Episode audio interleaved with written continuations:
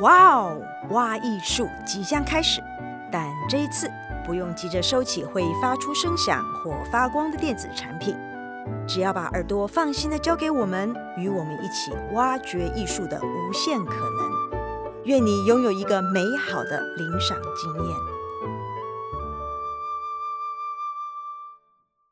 嗨，大家好，我是梁志杰，欢迎收听由台中国家歌剧院制播的 Podcast。哇哦，挖艺术系列节目，旅外舞者大小事，六个旅外舞者，六个舞蹈旅程，让我带你一起来一场听觉世界的环游之旅吧。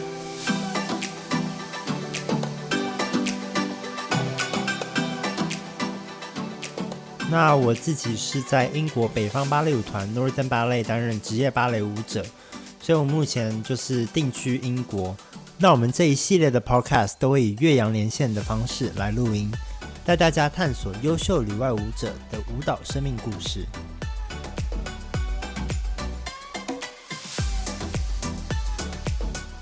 这一集的旅外舞者大小事，让我带大家来到比利时。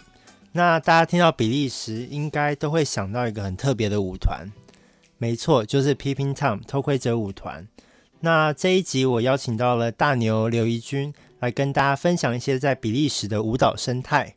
嗨，大家好，我是台中的女儿怡君，大家欢迎叫我大牛。那怡君目前是住在比利时的布鲁塞尔，她从二零一三年的时候就开始跟 Peeping Tom 偷窥者舞团工作。那之前也有在台湾的云门和荷兰的鹿特丹 Scapino Ballet 都有工作过。好，哎，大牛，那。因为我们之前在聊天的时候，你有跟我讲过说，你说比利时是一个很荒诞的地方。嗯，那有没有什么例子可以让我们的听众来感受一下，它到底多荒诞？有，我觉得可以很贴切的，就是呃，给大家举一个例子啊，就是这个国家其实就是一个很爱把事情搞得很复杂的国家。嗯，那因为它有三个语言，然后三个行政区，所以呢，哇，这么多，而且。布鲁塞尔，我现在位置的就是住在这个布鲁塞尔这个地方，它是一个呃，Flemish 跟 French 两个就是同时交杂在这边的这个地方。然后呃，很奇怪的是，我们像这个 Corona 时期呢，我们它会因为行政区规定不一样的关系呢，像什么？我们可能哦，就是口罩啊，就是口罩的规定，然后、嗯、是它有很多其他的，什么可以。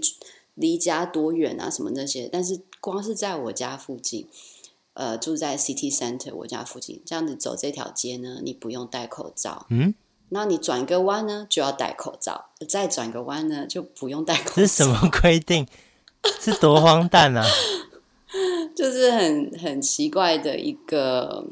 就是还蛮难捉摸的一个国家，总之，所以他就是把小的事情变得很复杂，因为他有这么多的行政单位，是不是？对，对，他的行政的这个权限，这个划分区域，变得让整个国家它呃公车啊，或是 metro 啊，你地地铁，嗯，呃，都他在报路或是报站名，他也是像台湾也是有台语、呃中文和英文，对，可是。那是因为我们台湾人很 nice，对对对，但是 这边呢是他得三个语言，他是那个 Flemish 法语跟德语。Flemish 要 Flemish 是什么？Flemish 是荷兰文啊，但它又不是荷兰，它是自就是比利时的这个 Dutch 当地的语言。对，那你觉得它对艺术家的影响是什么？就是因为比利时产出其实蛮多很棒很棒的编舞家还有舞者，那你觉得嗯他们这样子？在这个这么荒诞的地方生活下来，怎么样可以？为什么可以产出这么棒的编舞家？嗯，我觉得就是大家可以稍微想象一下，这这样子的一个荒诞的国家嘛，荒诞的这个这个环境，它其实是就是蛮有趣的，很好玩。嗯，就有时候你不一定一加一就会等于二，然后为什么？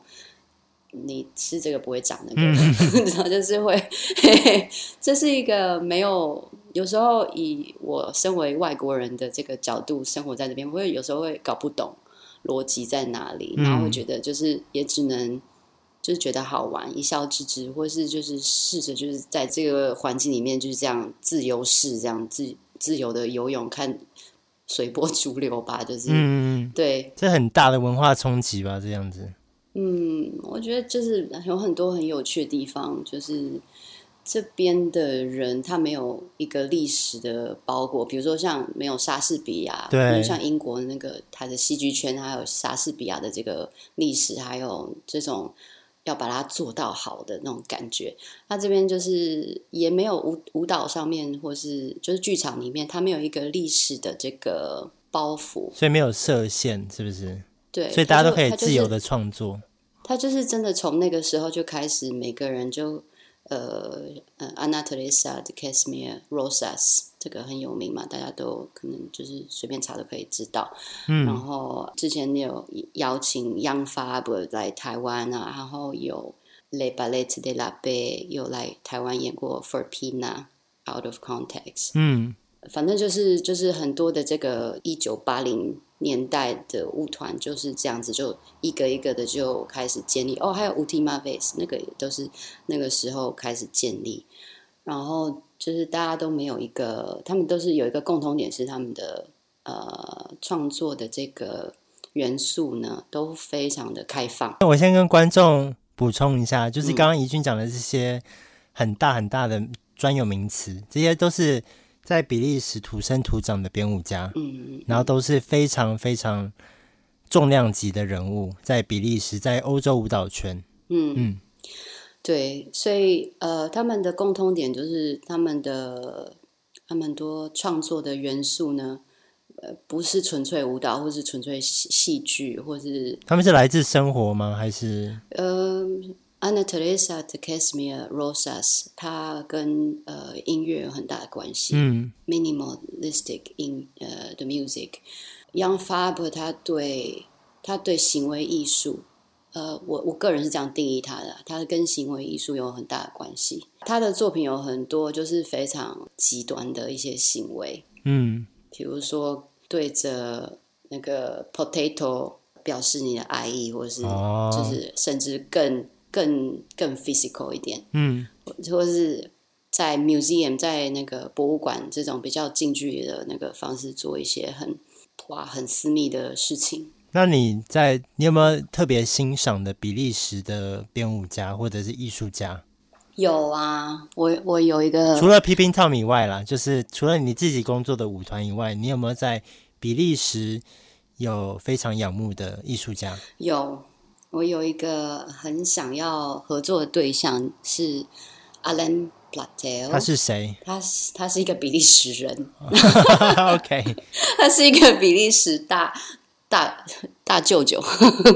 嗯，他他他很有趣，我觉得他的他吸引我是因为他的作品里面都非常的关怀人这个问题，而不是很棒的人，而是就算是一无所有、很凄惨的人。也是人，嗯，然后他去用每一个表演者用自己的这个生命去去说他们自己的故事，然后他不会要求表演者变成谁，所以这是一个很很我觉得很很特别的创作方式。然后我觉得有点就是不是这种学院派的这种创作方式或者是表演方式。有点素人吧，我在想，因为呢，他的他为什么会变变舞者？我觉得很有趣，就是对他变舞者是指他以前不是跳舞的吗？他不是跳舞，他对舞蹈一无所知呢。啊，真的、哦？他那时候对啊，他我我不知道讲艺术一无所知，他可能会跳那个那个 disco 什么的，哦、你知道 夜店夜店的跳舞。他本身对他本身是心理学背景。嗯，那他那时候呃，据说是跟朋友去看一场舞蹈表演，嗯，然后呃，看完之后他非常的不喜欢，甚至讨厌这个演出。那在跟朋友演出完就是讨论嘛，对，就聊天啊。朋友就说：“那你有办法做得更好吗？”你说他打赌是不是？就变，嘿啊，就赌赌下去了，然后然后就自己去做演出了。对，我就在想，有可能是他就去思考，如果是他的话，他会怎么做？嗯、他，但他又没有舞蹈背景，对，他就没有舞蹈背景。可是可能是因为他去看了这个舞蹈的作品，就会让他想到，如果他要做一个舞蹈作品的话，什么对他来讲是重要的？嗯，然后他要怎么去做，朝这个方向前进？所以他就是完全没有一个训练，没有对舞蹈。没有，他自己没有去上过舞蹈课，没有身体舞蹈的经验，也没有编舞的这种训练，他就去去做了。然后他当时第一个作品还是在朋友家的那种那个 loft apartment，阁楼的感觉。做，对啊，就是我觉得很酷诶，就是很 casual、很 chill 的一个表演。不是都有很多很伟大的艺术家都是聚集在那个。这个咖啡或者什么的，那、哦、然后就变成他们过世之后，就是历史永流传这样子的，嗯、我就觉得很很妙，很有趣。对，他就是在在朋友家的这种阁楼，然后就做了这个演出。那刚好呃，现场就有一个艺术节的那个呃 programmer，然后就邀请了这个作品，所以于是呢，他就有了第一个 tour，然后这个舞团就会慢慢就这样形成。哦，他这样第一个作品在朋友家阁楼就被看见，真的是很很幸运呢、嗯。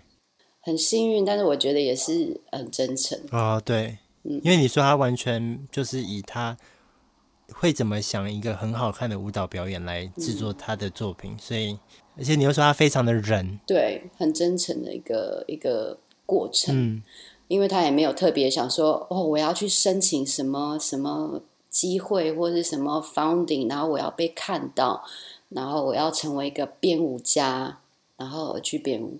他就是真的是很真诚的，真的是素人艺术。对，他就是很很很真诚的问自己说：“OK，我不喜欢这个舞蹈作品，那如果是我的话，我会怎么做？”嗯，所以这个也是一个，我觉得基本上就是一个很让我很。很很尊崇的这个一个故事，就是很有启发的一个故事。如果我想要当牙医的话，我是不是很真诚 也可以当牙医？你就说我要去当牙医，我可能会觉得这颗牙齿好像修的不好，我会怎么做？没有啦，对啊，就是当然就是到了这个年纪，就会想说，呃，我的人生还有什么可能性嘛？嗯，所以是不是真的要去找到自己？去问自己一些很重要的问题，很关切、很关键的一些问题，然后是不是就可以可以打破自己的 limit？嗯，对啊，觉得很很就是很有启发的一个人。那你刚刚讲到 Alain 的话，那你觉得他的这一种素人的模式，你觉得这是不是比利时的舞蹈生态的那种最主流？是不是主流啊？在比利时的舞蹈生态，我觉得。比利时就是一个很很奇怪的地方，它就是没有什么主流。那你要讲主流的话，其实那个我刚刚讲的 Rosas 这种，或是 Ultimaves 这种，就算比较主流。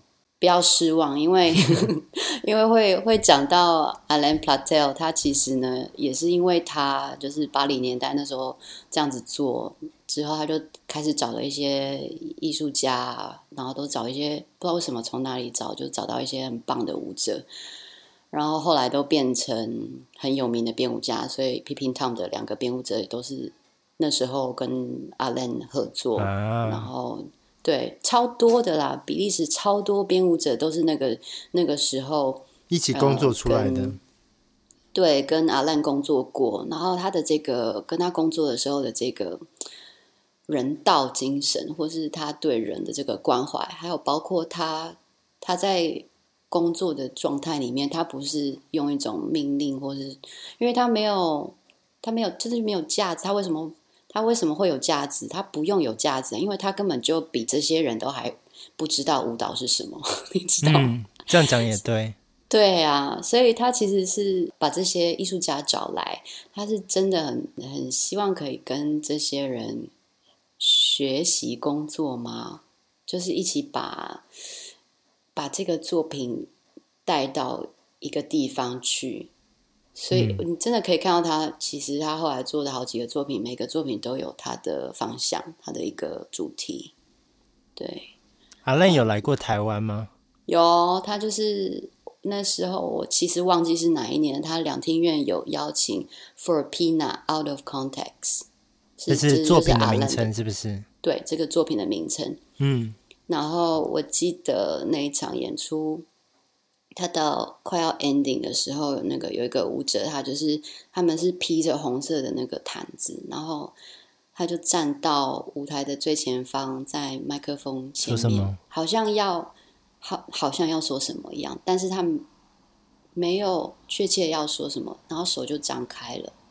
那因为那个是一个整个舞作的累积，累积，累积到那一个刹那的时候。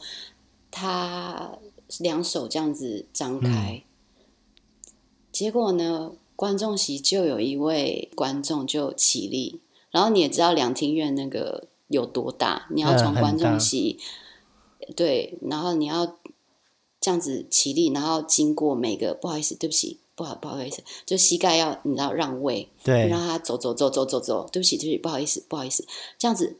就是花了多少时间，然后他才有办法走到舞台上，然后他走到舞台上跟这个舞者拥抱。他就是阿累吗？那个不是啦，是观众啦。哦、可是你可以想象那个整个他怎么可以，他怎么可以上台？可是他就是一个无声的沟通，你知道吗？嗯、这就是我觉得那时候对我来讲很很大的感触，很大感动，就是表演他没有。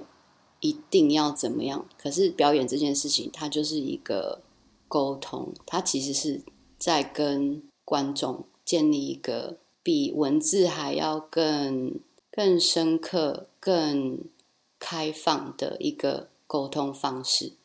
然后他成功了，所以我就觉得哇！然后我后来。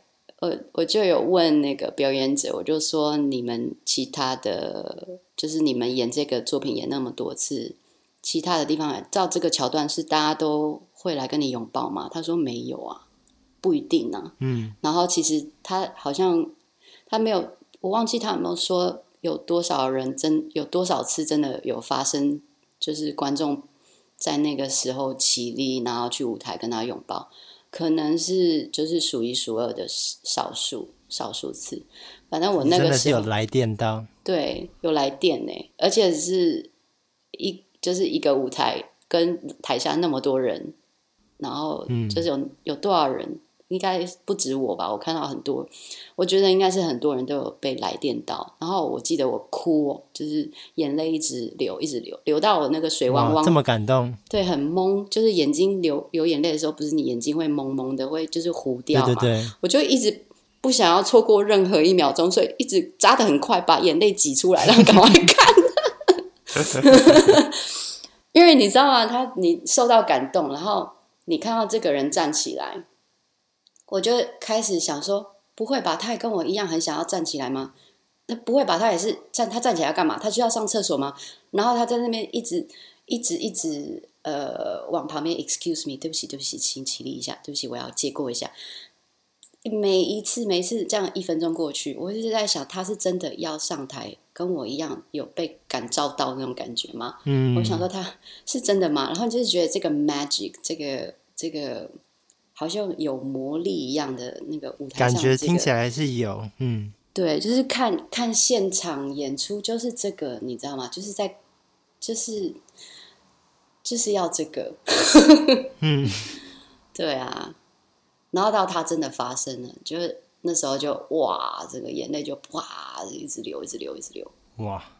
所以，所以我们刚刚讲到这个故事啊，因为它就是一个。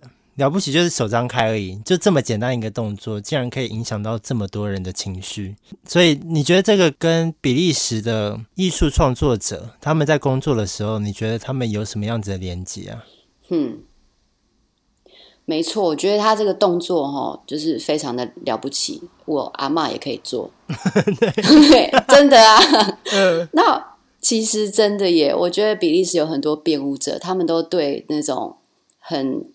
就是设计出来的动作，或是一个很伟大、表演性很强的这种情绪，是就是不太有兴趣。我真的可以这样讲，嗯，我就觉得他们对，如果要讲动作上面的话，我觉得他们就是舞台上面摆出来的东西，都好像有一种有一种仪式性。嗯，仪式性是是不是一种伟大的仪式性？是一种好像是日复一日。一直就很日常的那种感觉，对不对？对日对日常，然后也有一种好像你在工作这份工作跟社会，好像一种社会性的这种，嗯，因为工作它占了你人生的大部分，对，就是它是它是也常常在一个工作的一个某一个 moment 一个 snapshot，然后这种很不经意的这个 moment，它背后这个人。这个角色他是谁？他在想什么？或是他很想说什么，但是说不出来？或是他说我不爱你了，你走吧。可是他背后呢，想真正想要的是什么？我好，我好连续剧哦。嗯、但是就是你好，你好，dramatic，、uh、就是在这种不经意的、很日常、很很不特别的一个 moment，他这个有关于人的，有关于他的背后的这个隐藏的真实。是什么？这我觉得就是可以讲到很多那个比利时的艺术家，他跟超现实主义还有存在主义都很有关系，就是比较严肃一点的。但是他就是在问我，我在这里干嘛？对，或是我跟你的关系是什么？或是这个时间，我的时间感，嗯，是。这五分钟还是这五十年？嗯，在我在讲的是，就是问一些比较简，把简单的事情放上台。对，很简单，但是又好像很比较偏于沉重吧。嗯，对，让观众可以看完后去想。对，回家自己面壁看了什么？对，回家面壁思 过。对啊，那这就是跟 Peeping Tom 的。我觉得 Peeping Tom 他他就是，毕竟也是从呃 Alain 这一挂工作出来。我觉得的确，他们受 Alain 的那个感召，或者他在工作工作的这个他他感兴趣的事情，然后还有这种工作方式上面，就是有有受很大的影响。嗯，好啦，哎。我要我想要，我其实蛮想跟那个就是没有不知道 Peeping Tom 的听众稍微介绍一下 Peeping Tom 是一个什么样子的舞团。嗯，因为前几周 Peeping Tom 释出了父亲和母亲在网络上，然后我就看了，我就觉得哇塞，这个太神奇了，这两个作品。因为我那天看完，我就觉得哇，这个真的是很真实，因为你们就是像 Father 是出现在安养院吗？还是？老人院那种感觉，老人院，对对对，嗯，就他们会，你们会有一个 setting，然后感觉就是很像电影场景一样。但是我其实不太了解的是，因为感觉有点像像看鬼片一样，因为你们原本很正常，然后突然一个 zombie 上身，然后很快的又到第二天，所以就有一种时空错乱的那种感觉。这是你们的 style 吗？呀，你讲的很不错，你都概括了所有必须呃概括的条件。嗯，所以简单讲，OK，Peeping Tom 从头讲的话，呃，他是 Frank Chartier 跟 Gabriela Garrizo，他们两个，嗯、一个是 Frank 是法国人，Gabriela 是呃 Argentinian，然后他他们两个到。呃，比利时，然后跟 Alain 工作，然后两个人刚好在一支同一支舞里面。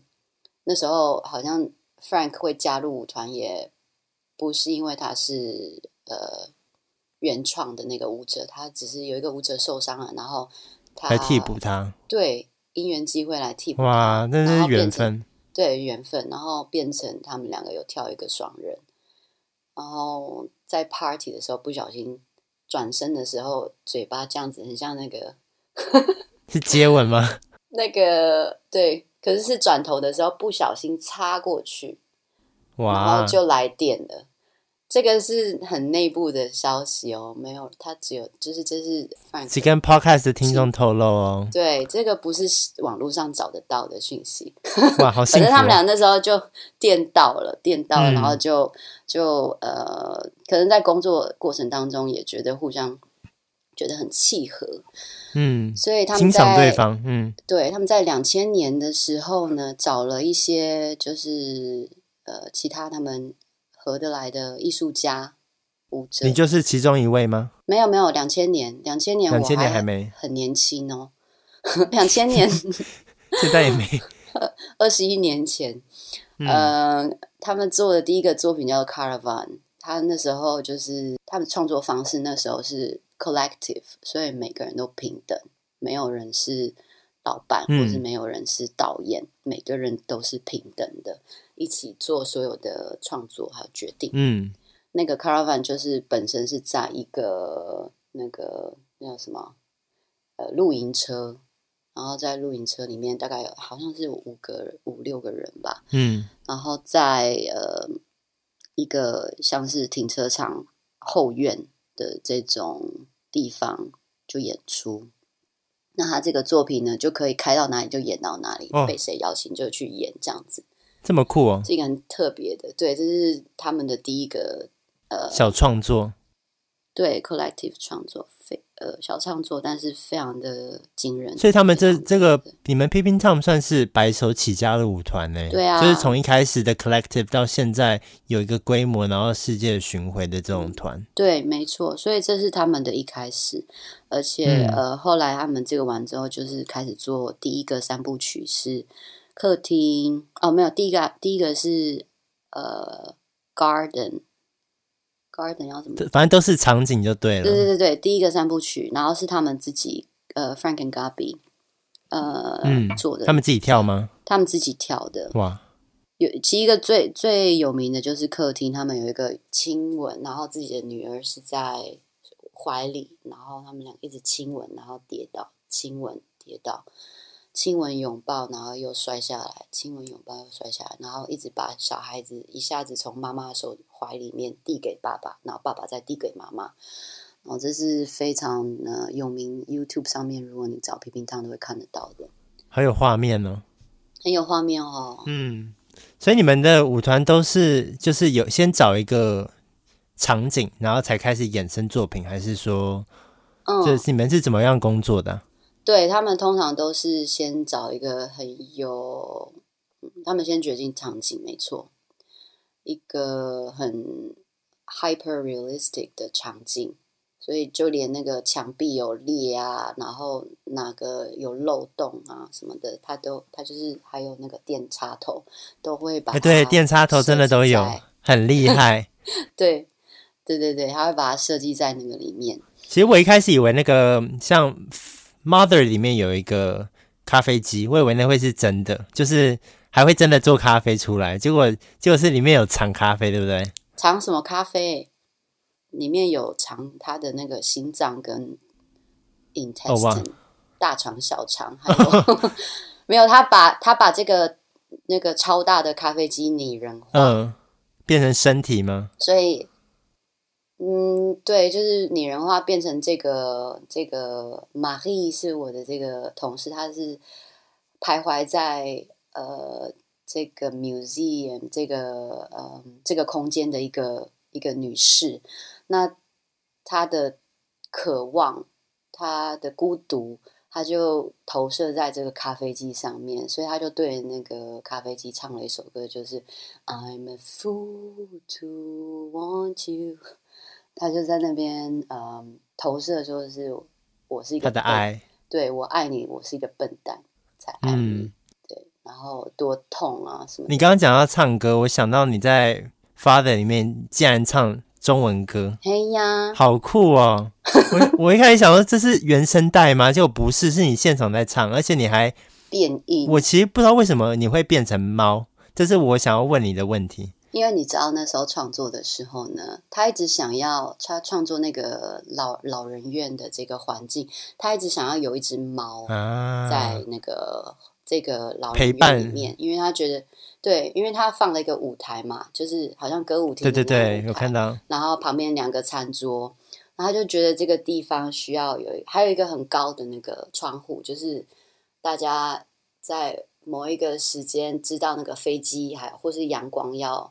射进来，他们就赶快把好把把椅子搬到那边，然后等那个那一刹那阳光可以射射进来，或是看到飞机飞过去的那一刹那，嗯，然后那个是就是要想要造就一个，就是你是永远出不了这个地方的那种那个感觉，就是老人院的感觉，嗯，对，而且是到你的人生的尽头，就是在这里了，就是永远到不了。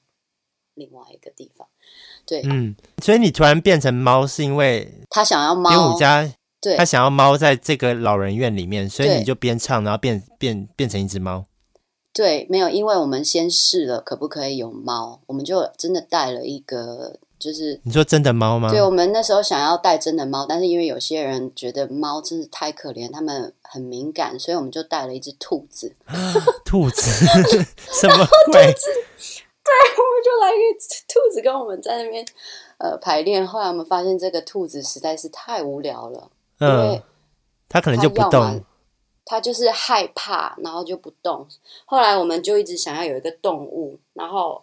我就，他就叫我可不可以呃变身，因为我很喜欢动物，然后其实动物的呃，我很喜欢以动物为呃主主题，或是我的灵感启发去去做我的演出，嗯，就是身体的演出跟跟声音的变换。然后那时候他就叫我唱，Baby Can You See I'm Falling？哇，Britney Spears 的，对。然后用这首歌变，因为它之后会变，嗯、呃，什么？Too high can't come down，然后就会从这边变成哦，变猫。